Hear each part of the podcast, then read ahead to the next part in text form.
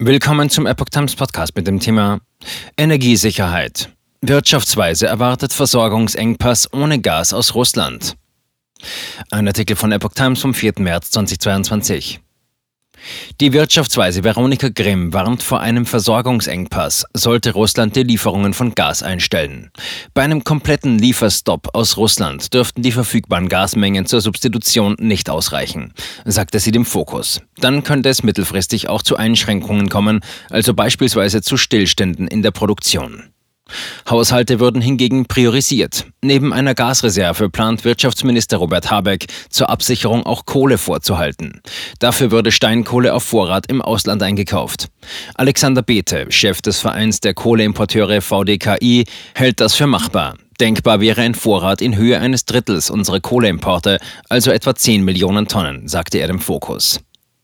Um die Kohlereserve zu lagern, könnte Deutschland demnach Flächen in den Häfen Amsterdam und Rotterdam mieten oder aber die Kraftwerke verpflichten, gewisse Mengen auf ihrem Gelände vorzuhalten. Für zwingend notwendig hält Bethe eine solche Kohlereserve für Deutschland allerdings nicht.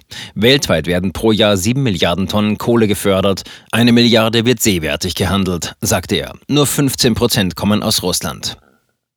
Gabriel prophezeit mindestens zehn Jahre Krise für Europa.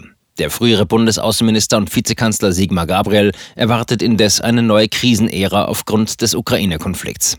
Wir haben mindestens zehn Jahre vor uns, in denen um Macht und Einfluss auf diese neue Weltordnung gerungen wird, sagte er dem Nachrichtenmagazin Focus. Russland versucht zurückzukommen in die Rolle einer Großmacht. Die Ukraine sei dafür nur ein Mittel, nicht das Ziel. Gabriel weiter, wir werden in eine Zeit zurückfallen, da quer durch Europa wieder eine Grenze verlaufen wird, an der wir uns bis an die Zähne bewaffnet gegenüberstehen.